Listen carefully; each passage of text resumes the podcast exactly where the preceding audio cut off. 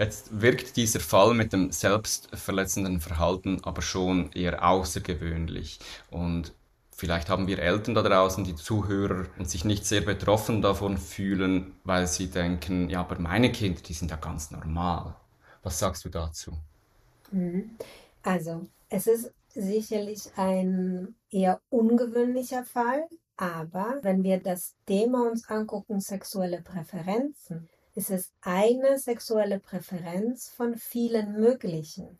Und dann muss man sich fragen, ist es wirklich so weit von der Hand zu weisen, dass mein Kind vielleicht auch sexuelle Präferenzen hat, die ich gar nicht mehr vorstellen kann als Eltern. Was weiß ich schon von den sexuellen Wünschen, Ideen, Vorstellungen meines Kindes? Was weiß ich denn oft überhaupt von meinen eigenen sexuellen Präferenzen oder Wünschen oder wann habe ich sie mal vielleicht ausgelebt oder auch nur meinem Partner mitgeteilt? Mhm. Ja, es ist nur ein Beispiel in einem breiten Spektrum von Möglichkeiten und ein schönes Beispiel, um auch zu zeigen, auch wenn man den jungen Mann im ersten Moment verurteilt, weil er auch Dinge getan hat, die er nicht hätte tun sollen, wieso ist es denn dazu gekommen? Ja, weil niemand mit ihm gesprochen hat, dass es durchaus die Möglichkeit gibt, jegliche Art von sexueller Fantasie in Einvernehmlichkeit und solange ich keinen anderen verletze, auszuleben auf unterschiedliche Arten unter Erwachsenen ja, oder unter älteren Jugendlichen.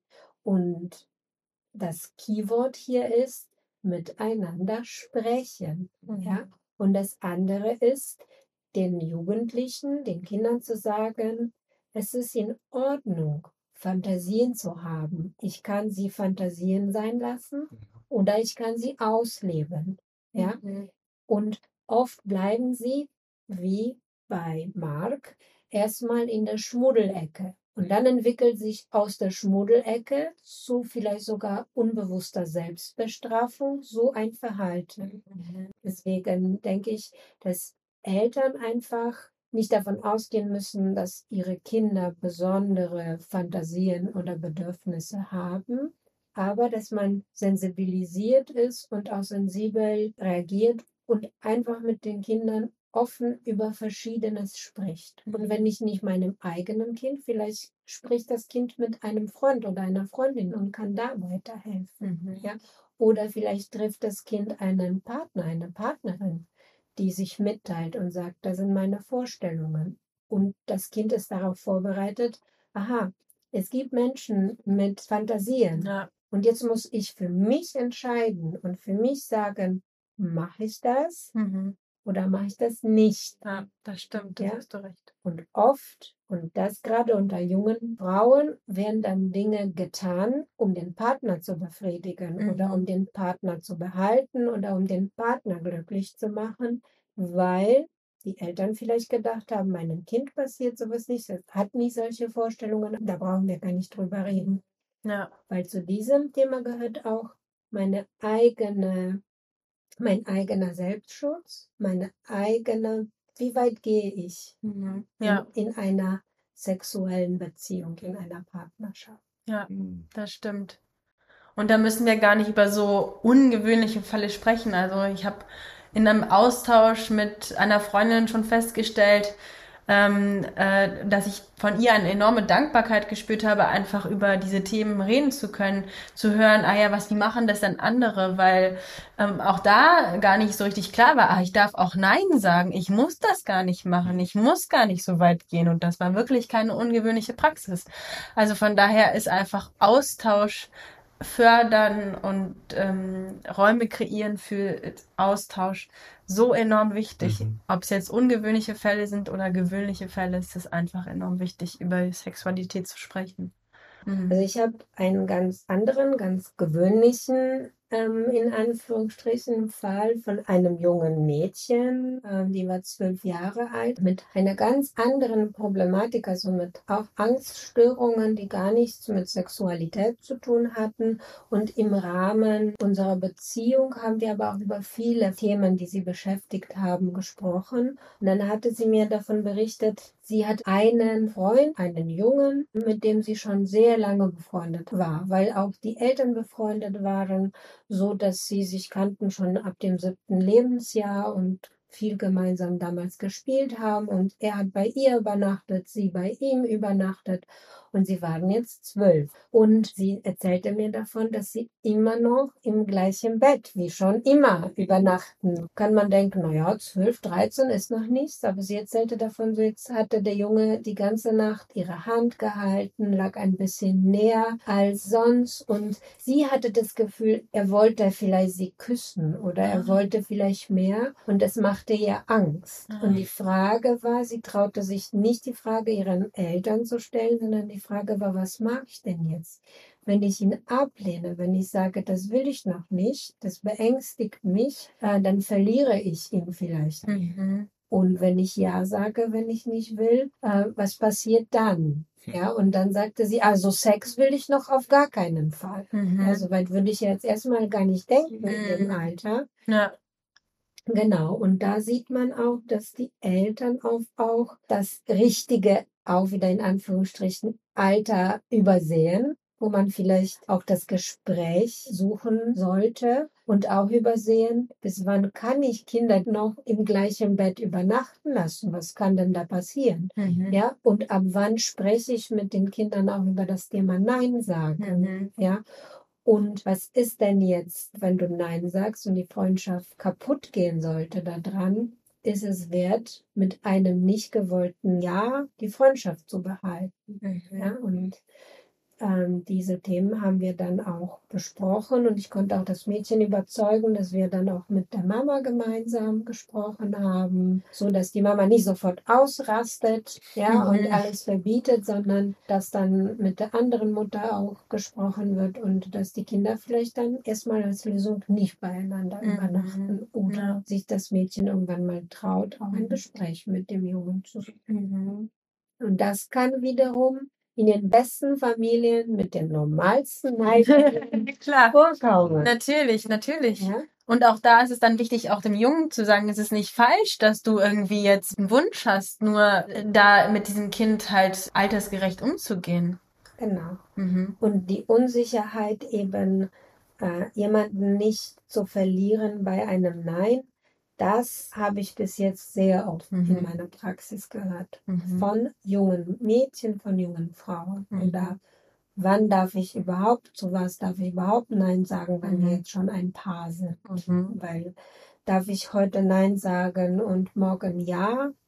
Und da sind dann keine Therapiethemen an sich, aber sind sehr wichtige Themen und wenn sie nicht besprochen werden, können daraus psychische Erkrankungen sich entweder verstärken oder entstehen. Mhm. Ja, wenn ich immer wieder Dinge tue, die ich eigentlich gar nicht machen will, mhm. weil ich es nicht anders gelernt habe, mhm. wenn ich nicht gelernt habe, auf mich zu achten, wenn ich von Selbstliebe noch nie was gehört habe, sondern vielleicht noch als Kind ausprobiert habe und das wie alles andere in der Sexualität durch Versuch erfahre, ist es unbedingt der beste Weg. Ich finde, das Gespräch wird oft unterschätzt in unserer Gesellschaft. Mhm.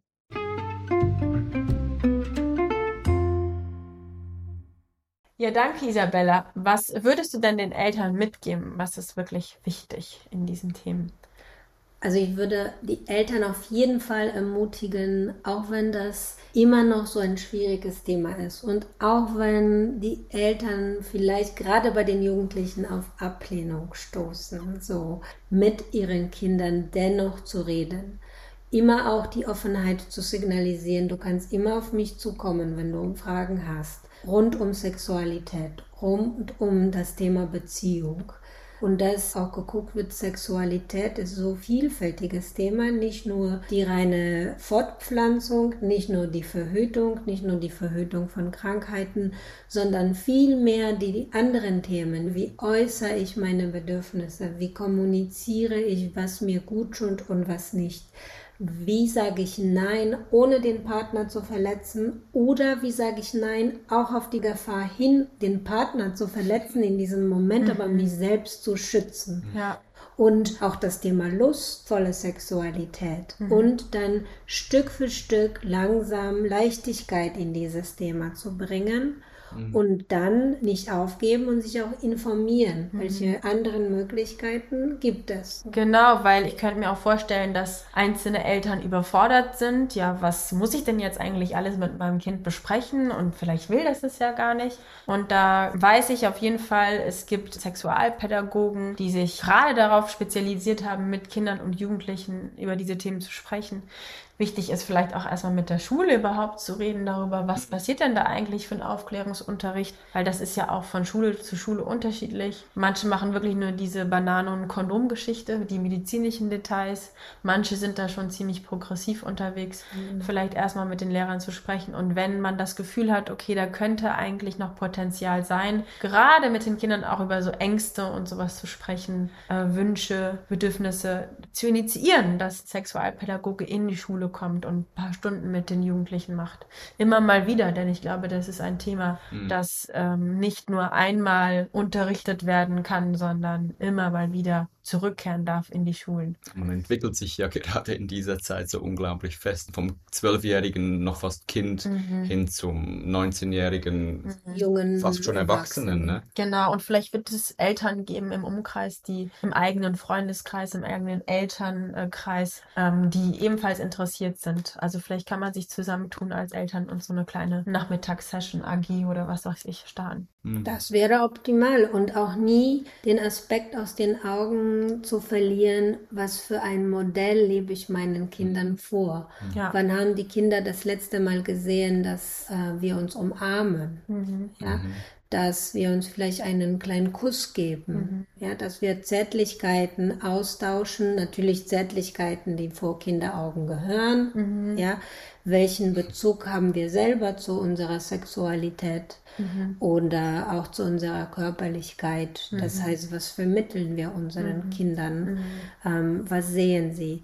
Weil wir haben als Gesellschaft hohe Ansprüche ja, wir entlassen unsere Kinder in Beziehungen, erwarten, dass die Beziehung, Paarbeziehung funktioniert, dass die dann als Eltern in einer Beziehung funktionieren, dass sie auch gleichzeitig beruflich erfolgreich sind und privat erfolgreich sind, aber selten sind wir ausreichend auf all diese Herausforderungen vorbereitet. Und das Thema Sexualität ist nur ein Thema, über das wir reden sollten. Mhm. Wenn wir allgemein eine Austauschkultur, eine Kommunikationskultur in unserer Familie eingeführt haben, dann wird es auch gar nicht mehr so schwer, das Thema Sexualität, Beziehungen und so weiter zu besprechen. Mhm. Für mich immer wieder auch ähm, wichtig zu erkennen, ich kann meinen Kindern ganz viel Unterstützung geben mit auf den Weg, indem ich meine eigenen Themen tiefer betrachte, eben auch aufgrund dieses Rollenmodells. Ja. Genau. Genau. Mhm. genau. Ich würde auch äh, jede Familie ermutigen, zu prüfen, wie sind wir als Familie, auch wie kommunizieren wir als Familie und zu verstehen, es ist nie zu spät, Veränderungen einzuführen mhm. und sich als Familie neu zu finden, vielleicht neue Wege zu gehen, neue Kommunikation einzuführen und Dinge zu verändern, anzupassen, im Sinne von Modell sein, aber auch die Kinder mit einbeziehen mhm. ja, und fragen, wie würdet ihr denn gerne unsere Kommunikation gestalten? Mhm. mhm. Ja, ja. ja, super. Ja, schön. Dankeschön. Ja, das gerne. ein tolles Gespräch, Isabella. Sehr spannend. Hat sehr viel Spaß mit euch gemacht. Schön. Tschüss. Tschüss.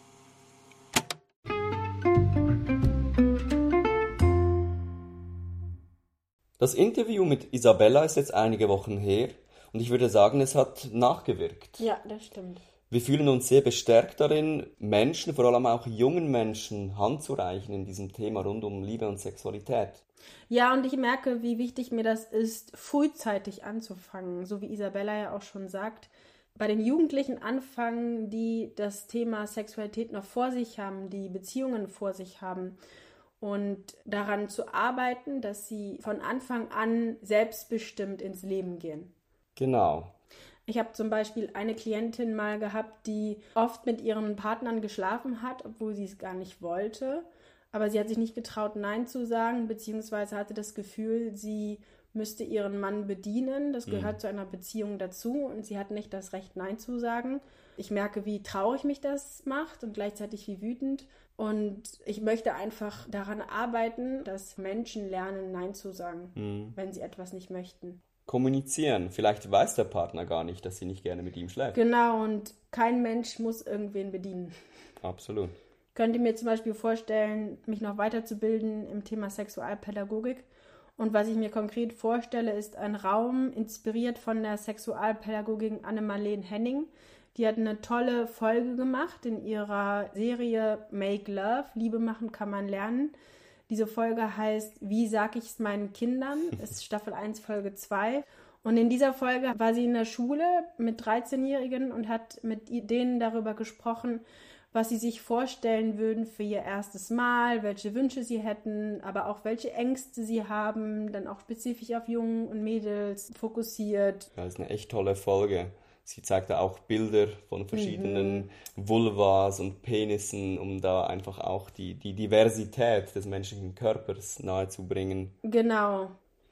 Ich habe zurzeit ja die wunderbare Möglichkeit, mit einer Sexualtherapeutin eine Schulklasse ein Nachmittag pro Monat über längere Zeit hinweg zu begleiten. Und wir haben dann den ersten Termin durchgeführt mit, was sind das, elf oder zwölf, zwölfjährige. Und das war echt berührend. Mittlerweile hat sogar ein Vater einer anderen Schulklasse Wind gekriegt von diesem Angebot und hat uns angefragt, ob wir das nicht auch für seine Schulklasse tun können. Also ich glaube schon, da ist mittlerweile eine Offenheit und ein Bedarf da über das typische Schulangebot hinaus. Mhm. Ja, das stimmt. Deswegen habe ich auch totale Lust, mal bei Jugendheimen zum Beispiel nachzufragen, um mal zu schauen, ob das bei den Jugendlichen ankommt. Und auch hier einfach nochmal unser Aufruf an euch Eltern, wenn ihr euren Kindern mehr bieten möchtet in diesem Thema und Unterstützung wünscht, dann kommt sehr, sehr gerne auf uns zu. Wir haben echt Lust, in diesem Thema Angebote zu schaffen, Räume zu kreieren für eure Kinder. Das kann zum Beispiel einfach mal an einem Nachmittag ein zweistündiges Treffen sein, wo die Kinder uns Fragen stellen dürfen, irgendwelche Themen, die sie interessieren, worauf wir dann eingehen können und ins Gespräch mit den Jugendlichen kommen. Mhm. Und da können manchmal so spannende Fragen auftauchen, die nicht unbedingt bei den Eltern gestellt werden. So Fragen wie, ja, wie gehe ich denn überhaupt auf jemanden zu, den ich mag?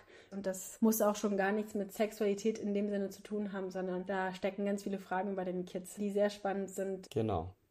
Ja, und wenn bei euch jetzt Fragen aufgekommen sind rund um diese Themen, dann haben wir ein konkretes Angebot für euch. Und zwar haben wir Isabella eingeladen, am 14. November mit uns bei einem Online-Termin zusammen zu sein. Und da könnt ihr sie als Expertin einfach mal alles fragen, was euch auf der Seele brennt. Das ist ein Montag, 20 Uhr. Schaltet euch ein, meldet euch bei uns. Hallo at liebesforscher.love. Mhm. Wir schicken euch dann einen Link und Genau, wir freuen uns sehr auf unseren ersten Live-Termin mit euch. Ja. Euch endlich auch vielleicht mal ein bisschen näher kennenzulernen, die Leute, die wir noch nicht kennen.